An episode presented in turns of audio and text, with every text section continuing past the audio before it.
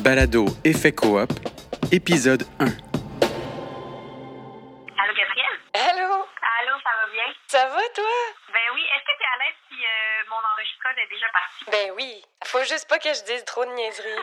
Ben écoute, je travaille pour aller Ça, c'était fin septembre. Amaryllis, la co-réalisatrice du projet, m'a appelée alors que j'étais en tournée de théâtre dans Charlevoix. C'est certain que d'emblée, je peux pas dire que j'ai tout de suite compris le lien entre moi et l'histoire des coops et des mutuelles. Tu sais, je suis pas économiste, je suis pas journaliste non plus. Je m'appelle Gabrielle Côté, je suis une comédienne de 33 ans qui fait de la radio depuis 4-5 ans. Puis le seul lien entre moi puis les coops et les mutuelles, c'est probablement que je suis née à Lévis, à quelques rues de la maison d'Alphonse puis Dorimène Desjardins. Eh boy, je l'ai-tu visité, cette maison-là, rien qu'un peu avec l'école? Bref, pas de quoi faire une thèse de doctorat, tu sais. Mais ce que je comprends, c'est qu'Amaryllis et son équipe cherchent quelqu'un qui est curieux, mais qui manque juste assez d'orgueil pour pas être gêné de dire qu'au fond, elle connaît pas grand-chose sur le sujet. Fait que je me suis mise à lire là-dessus. Puis j'ai appris que de nos jours, les coopératives et les mutuelles sont partout. Qu'on s'intéresse à la lecture, la bouffe, les jeux vidéo, les assurances ou la foresterie, il y a une coopérative ou une mutuelle qui le fait. Pour vraiment comprendre c'est quoi une coop, il va falloir partir sur la route. Parce que c'est bien beau lire des livres puis tout, mais à un moment donné, il faut mettre ses bottes puis aller rencontrer le monde.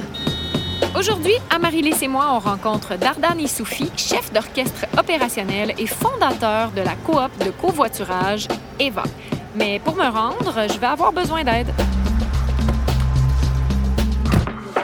Tabarouette, c'est donc bien de luxe. Ça, c'est tout pour euh, vos clients? Exactement, ouais. C'est donc bien chouette.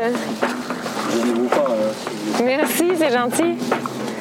C'est quoi votre nom? Je m'appelle Andrei et euh, ça fait à peu près un an que je suis inscrit avec Eva. Puis, ça fait combien de temps que tu es chauffeur de taxi? Presque quatre ans.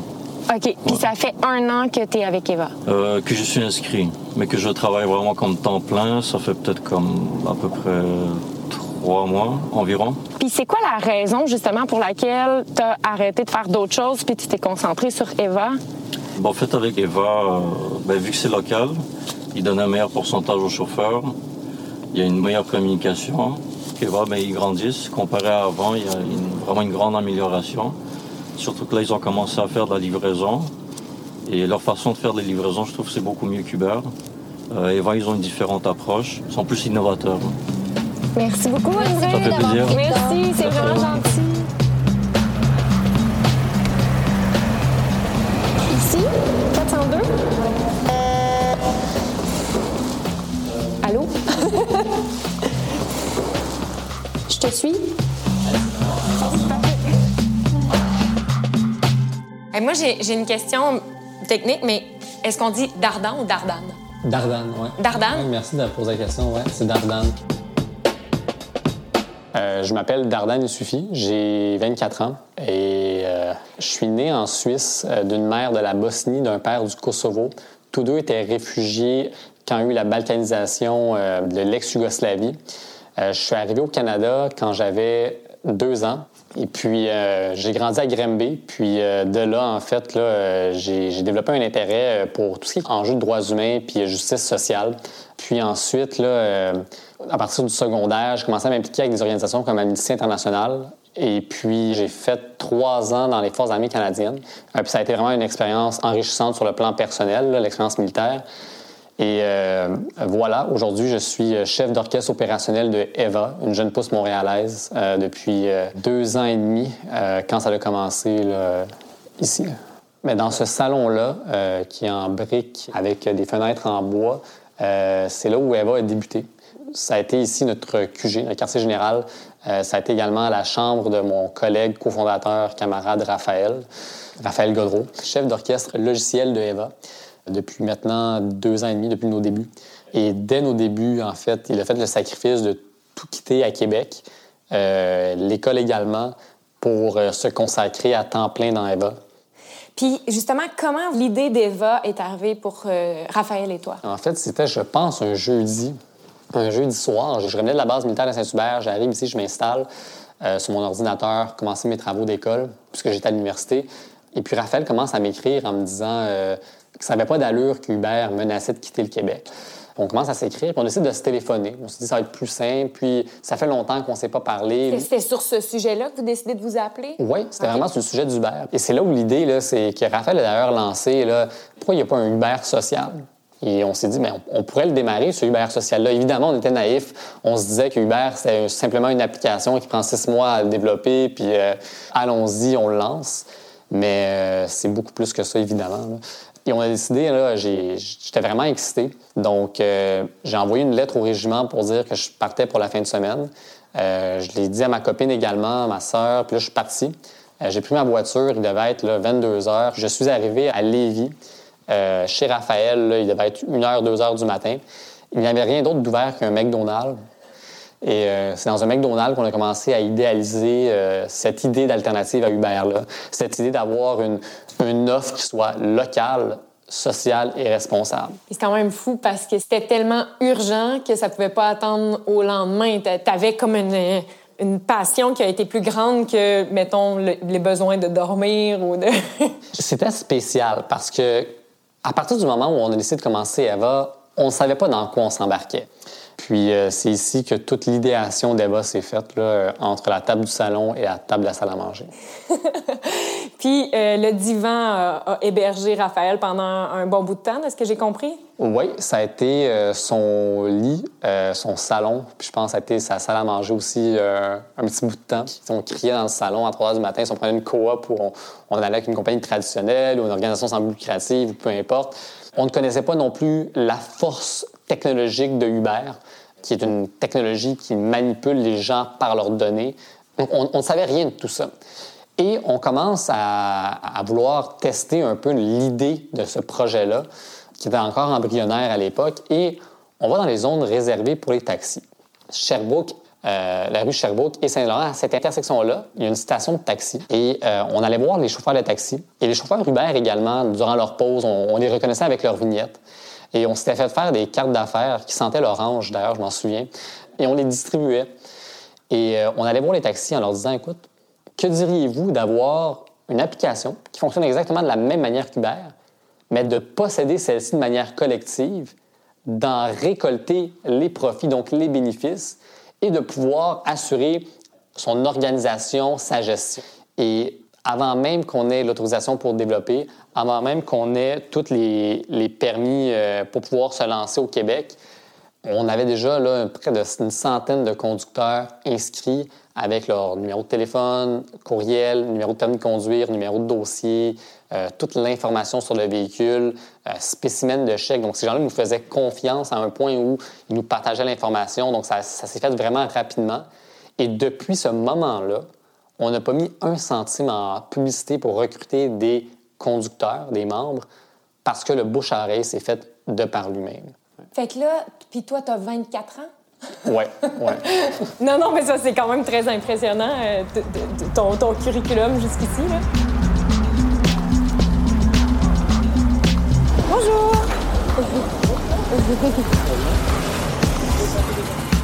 wow! Il était très dangereux, lui. Mais non, il a pas vu du tout. Mon Dieu. c'est quand même quelque chose à conduire en ville de même. Hein. Est-ce que vous voulez que je vous dépose ici? C'est bon pour vous, si vous voulez. C'est bon? Parfait, merci. Ben, à tout de suite. À tout de suite, c'est bon. Je m'appelle Renaud. Euh, je conduis avec euh, Eva en fait depuis le mois de janvier euh, de cette année. Voilà. Comment tu as entendu parler de Eva? Eva, en fait, j'ai connu en lisant un article sur le site de, la presse. je suis intéressé, je dirais, à, aux alternatives à Uber et je dirais en général aux solutions qu'on nous impose un peu d'une façon. Et j'étais curieux en lisant l'article de voir la vision de Dardan, puisqu'il est interviewé dans cet article. Et là, je me suis vraiment intéressé à, Eva. J'ai téléchargé l'app. Et dans le fond, euh, un soir, je devais rentrer assez tard de chez des amis. J'ai commandé un Eva. Et c'est Dardan qui est venu, qui était mon conducteur. Donc, euh, on a, pendant 15-20 minutes, on a vraiment euh, beaucoup discuté. Puis il m'a parlé plus, plus en détail de la coop. Et à l'époque, moi, euh, j'étais en cours de reconversion professionnelle. J'avais besoin de me trouver une job. euh, puis j'ai dit, bah, écoute, je vais conduire pour la, co- la coop. Là, ça, ça me plaît beaucoup comme idée. C'était quand même vraiment bien tombé de Mais partir d'un oui. article puis de tomber sur le, Ouais, ouais. le fondateur. Mhm. C'est ça. Euh, c'est quoi les avantages pour toi de conduire avec Eva par rapport à un autre service de taxi, par exemple? Dans le fond, euh, moi, la façon dont je travaille avec Eva, c'est que euh, donc je conduis de 8h à midi, du lundi au vendredi, parce que j'ai une vie de famille à côté. Donc là, je dépose ma fille à l'école et après, je conduis pendant 4 heures pour, euh, pour Eva. Et ouais, pour mon organisation personnelle et mon équilibre, ça marche mieux comme ça pour moi. Donc ça, je l'apprécie beaucoup aussi. Puis le côté coopératif, éthique, local, moi, m'a beaucoup plu. Donc euh, pour toutes ces raisons, moi, j'ai choisi de, de travailler vraiment euh, pour la coop. Puis est-ce que tu penses que ça change quelque chose pour un, un travailleur, un chauffeur, un, un membre, en fait, de savoir qu'il participe à, à quelque chose euh, qui est en lien avec ses valeurs? Est-ce que ça fait en sorte que tu es plus heureux au travail, même? Par rapport à ça? Oui, vraiment, ouais, ouais, Ouais. ouais, ouais. Euh, Il y a un côté très impersonnel quand on travaille pour Uber. On s'est connu, hein. On appelle des gens au support, on ne sait pas où ils sont, on ne sait pas qui ils sont, on ne sait pas ce qu'ils savent sur nous exactement. C'est vraiment très opaque. Là, je connais Dardan, je peux passer au bureau. Il y a un côté humain, euh, de proximité, euh, qui moi m'importe, mais qui importe aussi pour pas mal de passagers, pour qui c'est vraiment un choix éthique d'utiliser Eva. Donc Mhm. moi j'aime ça, j'aime j'ai- j'ai ce côté-là. Ça crée un lien aussi en fait. Oui, ça crée un lien avec tes passagers, puis ça crée un lien avec Eva en tant Ouais. que telle.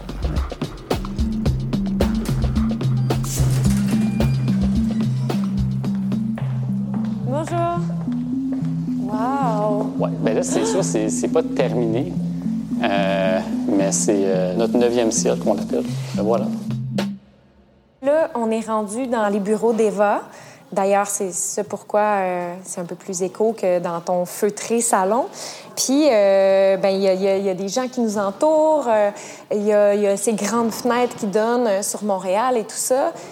Comment on fait pour passer de un siège social ou le QG de Eva dans un salon à tout à coup, on est dans ces beaux locaux-là, épurés, blancs, avec des grandes fenêtres, un peu le rêve de n'importe quelle start-up? C'est un rêve qui est devenu réalité, puis un rêve que l'on vit tous les jours. En fait, ça a été, euh, ça s'est pas fait du jour au lendemain, et cela a été possible en fait euh, en raison des gens qui nous ont fait confiance.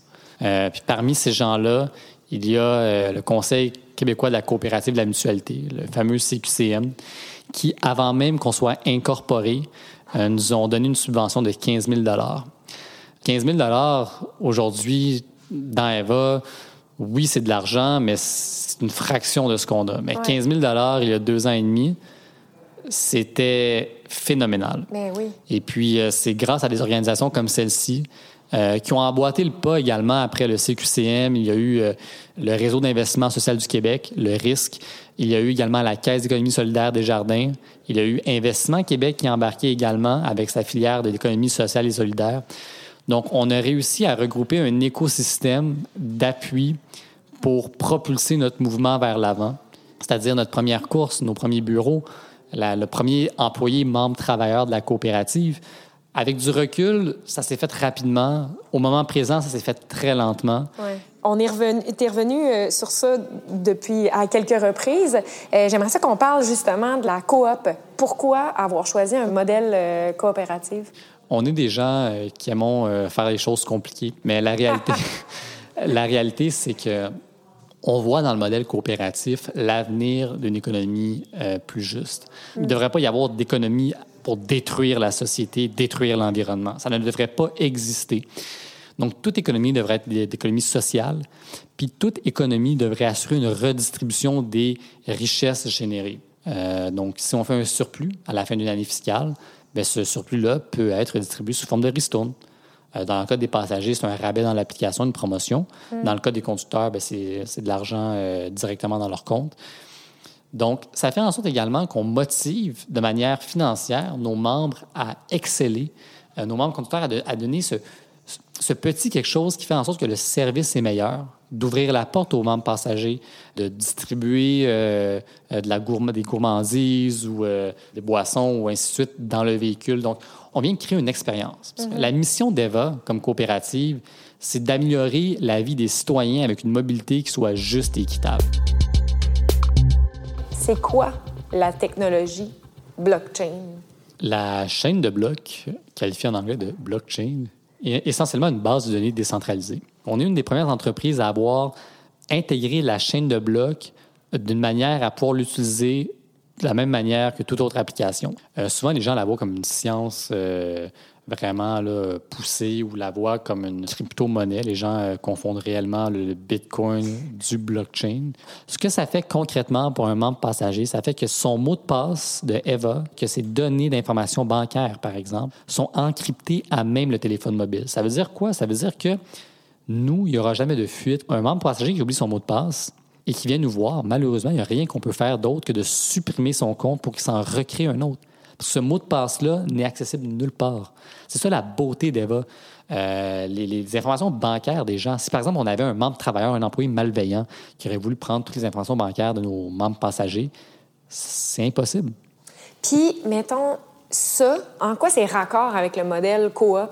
En fait, ça prend tout son sens. C'est quoi posséder Eva? C'est posséder une application qui n'a aucune donnée? C'est quoi posséder EVA? C'est d'avoir une coopérative dans laquelle chaque membre a un vote? Donc, en alliant le modèle juridique, c'est-à-dire de la coopérative, où on fait des assemblées générales, papier, documenté, euh, et notre, notre, protocole numérique, qui lui est également à, sa base même démocratique, bien, on crée cet écosystème-là. Ce qui est intéressant avec EVA, c'est que notre modèle, contrairement aux coopératives, je dirais plus traditionnelles, c'est un modèle qui vise à connaître une mise à l'échelle. C'est-à-dire que présentement, on a deux coopératives. On a une coopérative au Québec qui opère à Montréal, Québec, Saguenay pour la livraison. Et on a une coopérative en Alberta qui va bientôt lancer à Calgary. Et cette coopérative-là va être un nœud dans le réseau de blockchain. Puis la coopérative au Québec également un nœud, donc va traiter une partie de l'information. Donc ça, ça permet cet écosystème-là de se tenir par lui-même. Puis un jour, on va peut-être avoir une coopérative à New York et ben, cette coopérative-là va devenir un nœud dans ce réseau-là, dans cette infrastructure-là. Donc ça fait en sorte qu'on arrive à avoir des coopératives locales puis cette espèce de technologie de coopérative globale. Parce que l'affaire, c'est que, mettons, moi, comme passagère, c'est vrai que euh, je suis chez nous à Montréal, j'ai une application, c'est vraiment plus avantageux de ne pas avoir à downloader une nouvelle application une fois rendu à New York, puis downloader une nouvelle application une fois rendu à Toronto. C'est ça que tu veux dire? Absolument. Tu es à Montréal, tu es sur Eva, tu arrives à Toronto, tu ouvres ton téléphone, tu ouvres tes données. Ah, ton Eva, il est déjà en fonction. Ce serait ça l'idéal. Qu'est-ce que dans tout ça, dans toute cette aventure-là de Eva, qu'est-ce qui, toi, personnellement, te rend le plus fier? Euh, moi, personnellement, ce qui me rend le plus fier, euh, c'est de voir des Eva dans la rue. C'est ce qui me rend fier, c'est de voir ces vignettes Eva-là, ces, petites abeilles-là se promener dans la ville. Euh, ça me fait triper. Mm. Ça me fait triper de savoir qu'à tout heure de la journée, quelqu'un peut se déplacer en Eva. De savoir que des gens utilisent Eva sans même savoir qui on est. C'est, euh, je trouve ça remarquable. Puis, euh, pour le futur, ce serait quoi tes rêves? J'espère voir Eva devenir un mouvement que les gens vont utiliser de manière automatique euh, j'espère qu'Eva va être dans plusieurs villes. C'est ce qui va déterminer son succès ou son échec. Et même si Eva est un échec, je pense que nous, comme, comme coopérants, euh, on apprend tous, on a tous appris euh, de, cette, aventure-là. Jusqu'à présent, la route est vraiment belle. Ça a été une route parsemée de nids de poules puis d'embûches. Mais jusqu'à présent, c'est, une très belle aventure. C'est un beau road trip. Puis, J'espère qu'on va se rendre là, euh, à un million de membres. J'espère qu'on va se rendre euh, euh, à un million de courses complétées. Donc, c'est ouais, vraiment de devenir un, un, empire de coopératives. Bon, fait qu'on peut finir sur une petite game de. Il y a combien de consoles de jeux? Vous avez trois consoles de jeux? c'est du vintage, là, ça, là? Ouais, bon, évidemment, on n'a pas vraiment joué à des jeux vidéo. on se doute bien que les journées d'un entrepreneur comme Dardan sont assez remplies, merci. Juste après nous avoir rencontrés, il y avait d'ailleurs un autre meeting avec des investisseurs étrangers. C'est ça qui m'a le plus impressionné de cette rencontre-là. À quel point j'avais affaire à un entrepreneur accompli malgré moi, j'avais un peu l'idée préconçue que les coops, c'est une affaire d'idéalistes désorganisés. Je suis consciente là que c'est péjoratif ce que je dis, mais je sais que je suis pas la seule à avoir cette vision-là des coops. Comme si c'était pas sérieux, que c'était pas des entreprises. Mais Ce que j'ai compris en parlant avec Dardan cette journée-là, c'est que lui et son partenaire Raphaël, c'est des petits génies en affaires puis en technologie qui ont des ambitions immenses pour leur business, puis ils ont juste décidé de mettre leurs idées puis leur cerveau au service du collectif plutôt que d'être les prochains Bill Gates puis de s'en mettre plein les poches. Puis je trouve ça beau. C'est pas un manque d'options ou de capacité, là. C'est une réelle décision. Ça, c'est puissant. Le fait que le sort des membres chauffeurs et les membres utilisateurs leur importe autant, c'est exactement la raison pour laquelle ils ont autant de succès. Se soucier des conditions de travail de leurs employés, c'est pas un frein, c'est un tremplin pour eux autres. Parce que le sentiment d'appartenance, puis le degré d'implication, puis de responsabilité ressenti par les chauffeurs a un impact direct sur leur engagement à offrir le meilleur d'eux-mêmes. Pensez au nombre de fois que vous avez utilisé Uber dans la dernière année pour vos déplacements ou vos livraisons. Puis imaginez prendre cet argent-là, puis le mettre au service d'idées puis de valeurs comme celle de Dardan et son équipe. Je sais pas pour vous, mais le choix est facile pour moi. Puis j'en connais une qui s'en va faire du ménage dans ses applications drette là. Effet Coop est une série produite par Atelier 10 pour le Conseil québécois de la coopération et de la mutualité. À la conception et à la réalisation, Amaryllis Pro. À la production déléguée, Marine Fleury. À l'animation, Gabriel Côté. Nos invités, Dardan Soufi, chef d'orchestre opérationnel, ainsi que Renaud Antoine et Andrei Yatsenko, chauffeurs membres pour la coopérative EVA. À la recherche et à la scénarisation, Amaryllis Prou. Au montage, à la conception sonore et au mixage, Antoine Bédard, assisté de Simon R. Tremblay. À la direction de projet, Valérie Do. À la production, Atelier 10.